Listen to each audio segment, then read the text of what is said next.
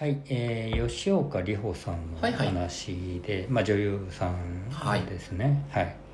で、えっ、と吉岡里帆さんがグラビアの仕事が嫌だったっていう発言がはい。SNS で拡散して、まあ、切り取られた発言が、まあ、拡散されたっていう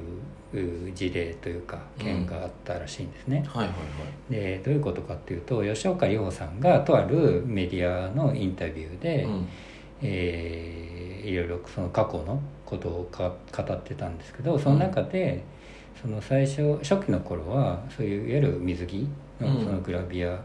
的なことを、うん。えーやってたらしいんですね。うん。で最初はそれはえー正直嫌だったんだけれどもやってみたらいろいろ得るものもあったしその経験を、うん。えーそのその時に知り合った人でうん。今も仲良くしてる人もいるし、うんうんあの今ではその時の経験っていうのはすごくこう貴重な経験で肯定的に捉えてますよっていうインタビューうん。だったんですね。でまあ僕は今言ったのもちょっと多少はしょってるんであのぜひインタビューを読んでいただきたいんですけど、はい。でそれの、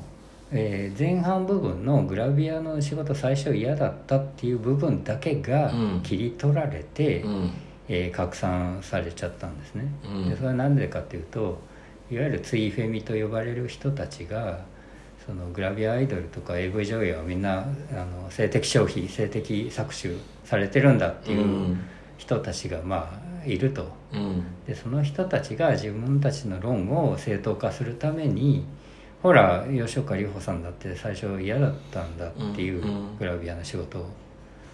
ていうことで切り前半部分だけを切り取って、えー拡散したっていうようなはい。ことがあったらしいんですね。でまあ、これ非常に悪意ある、まあ、切り取りというか、うんっていうことなんですけどでまずそこで思ったことは、はい。えーいやそんなんいくらでもあるじゃんと思ったんですよまずそのつまりえー最初嫌だったけど、うんやってみたらまあ楽しかったとか、うんやってよかったみたいなことは、例えば営業マンとかでもあるでしょってそのえ最初営業の仕事嫌だったけど、うん。いろいろえー経験も得て今となってはあの時の経験が生かされてますみたいな話はいくらでもあるじゃないですか。はい。で僕だって前の仕事さら嫌な仕事やりたくなんで俺はこんなことやんないといけないんだみたいなあの会社員時代にね、うん。そんないくらでもありましたよ。けど今となってはやっぱりそれはいい経験になったなと思ってるし、育ててもらったっていううん。気持ちもあるしそれが今の仕事にも当然生かされてるうん。と僕は思ってるんでっていうことはそんなんいくらでもある話なわけだから、うん。なんでその吉岡里帆さんの最初グラビアの仕事嫌だったっていうところだけがを切り取ってし拡散するっていうのは非常に良くないなとまず思ったっていうことですね。まあ、悪意という言い方でもそうなんですけど結局、えー知名度のある方もこう言ってますよっていうことでうん自分たちの掲げてる正義の裏付けとして利用したっていうことですもんね。そうそうそうそうう。ん、しかも本人のその本意でない部分で。そうそうそう、うん。そそれは非常によ僕は良くないなと思ったっていうのがまず一つですね。でそれがえーどうやら吉岡さん本人にも伝わったみたいで、で改めてまた別のインタビューで、うん。あのそういうふうに拡散されちゃったけど、うん。そうじゃないんだとグラビアの仕事はすごく今は肯定的に捉えてるんだっていう定性的なうん。インタビューをまた別の媒体で出したんですけど、うん。それでもなおいや結局吉岡里帆さんは成功したからそう言えるんだろうとかさあ今更嫌だったとは言えないよね。つまり本音じゃないんでしょみたいなことを言い出す人がうんツイッター上にはいて、うん。いやいやいやっていうさ第三者に何が分かるんですかっていうことなんですよね。そのいやもし僕がですよ。僕があなたがこうこんな発言をしてましたけどこれはあなたの本音じゃないでしょうみたいなことを全く知らない第三者に言われたら、僕ムッとしますよ。何を根拠に言ってるんだと思いますよね。そうそうそうそう、んそれは吉岡さんだってそうじゃんって僕は思うんですよ、非常に失礼だなと僕は思ったんで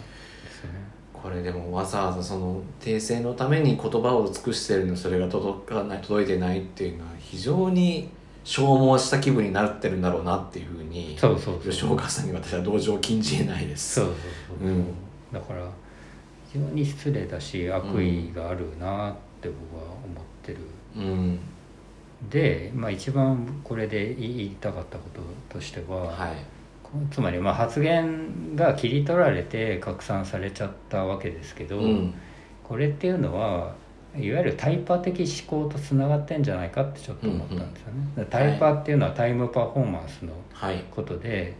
えーだいぶ前にあの映画を1.5倍速で見るとか、ファスト映画とか、はい。そういう話をだいぶ前にしましたけど、はい。ねだからタイムパフォーマンス的なことを求めるがあまり、うん。その切り取られた情報だけを、うん。えー見て信じ信じるというか、ああうん吉岡さんグラビアの仕事嫌だったんだな、うん。で終わりみたいなジしてしまうってことですね。ことになっちゃってる、本来はインタビューを読めばその3,000文字4,000文字のインタビューを読めば、うん。その吉岡亮さんのその苦労だったり心の、なんですかね揺れ動きだったり変遷だったりとか最初の頃はやっぱり苦労してたんだなとか、そういうことが分かるわけですけども少なくとも僕は分かったというか僕は吉岡亮さんファンでも何でもないけど、うん。ああやっぱりちゃんとこの苦労されてきたんだな、うん。それで今があるんだなっていうのは僕は分かったけどもそれを全く読まずに切り取られたものだけを見て分かったような気になっちゃうっていうのは、非常にそのタイパ的な思考の怖さというかそことつながってるうん。なって僕はちょっと思ったんですよね。うん。文化が滅びると言われていますよね。だからそのタイムパフォーマンスとかコスパをこうばかり追い求めていってしまうと、うん。うん。あのもうスカスカのものしか残らないっていうふうにこう警鐘を上げてらっしゃる指揮者の方々もいてあー。まあ、僕みたいなのは落合陽一さんとかでしたけどね。であのーそうねだからそのコンパクトに短い時間でっていうのを追い求めていくと本当にこういうことがもう実際に起き始めてるんだなっていうふうにん思いますね、うんだからあのーまあその前回言ったファスト映画の時に例えばその同じコアのファンの人たちで話した時にこのシーンのここ泣けるよねって時にえそんなのあったっけ？みたいにうんうん。全然伝わってないみたいな、うんうん。あのあらすじとかストーリーだけは終えてるかもしれないけれど、うんうんここのそのシーンとかここが心に残ったっていう本来そこがその作品を味わう醍醐味のはずなのに、うんうんそこがもう抜けているみたいな感じになってしまうので、そうだからうん。そのファスト映画を見たことで映画を鑑賞したっていうことにはなりませんよっていう当たり前の話なんですけどね、うん。うん。そんな要約をしたものだけを見て見た気になっても全く意味がないわけですからね。うん。でまあまとめるとその結局誰しもその本人にしかわからないそういう複雑な感情だったり心の揺れ動きみたいなものがあるわけですよね。うんで当然吉岡里帆さんにもそれはあるわけですよ。うんでそれは一言でそれは言えないからだからこそ3,000文字4,000文字のインタビューに価値が生まれるわけですよね。でもそれをすっ飛ばしてその切り取られてしまうっていうことが僕は非常に良くないなとうんいうのとその切り取られたものだっていうことをあのなんですか本当にこれ本人の真意なのかみたいなことうん。もちゃんと考えないといけないと思うんですよ。だからタイパ的に消費しないというか、はい。うん、そこをやっぱ気をつけるうん。能力というかそういうものがむしろ今後求められるのかなっていうのをちょっとですね。思ったんですよまあ、ね。ここの収録で何回も出てるそのメディアリテラシーをどう私たちは身につけていくか、うんうんどうまあ教育の上でどういうふうにするかみたいな時々出ますけど、うん。いやーでもそのタイパーが行き過ぎると怖いっていうとあの僕あの SNS を通じた闇バイトの募集も結構それだなと思っててあ例えば絶対儲かります捕まりませんっていうのを鵜呑みにして参加しちゃったっていう方もいらっしゃるわけじゃないですか。あんなわけないじゃんっていう、うんうんうん、まあだからそのうん切り取られ、まあ、切り抜き動画とかも最近もね、YouTube とかそういうのもありますけど、あとスクショで切り取ったものだけが拡散されちゃったりする、うんでそれがそれを読んで見てああそうなんだ。この人はこう言ってたんだっていうことで終わりみたいなうん。ことになっちゃうと非常に良くない。でいまだにもしかしたらその吉岡里帆さんはグラビアの仕事が嫌だったっていうその情報だけを信じて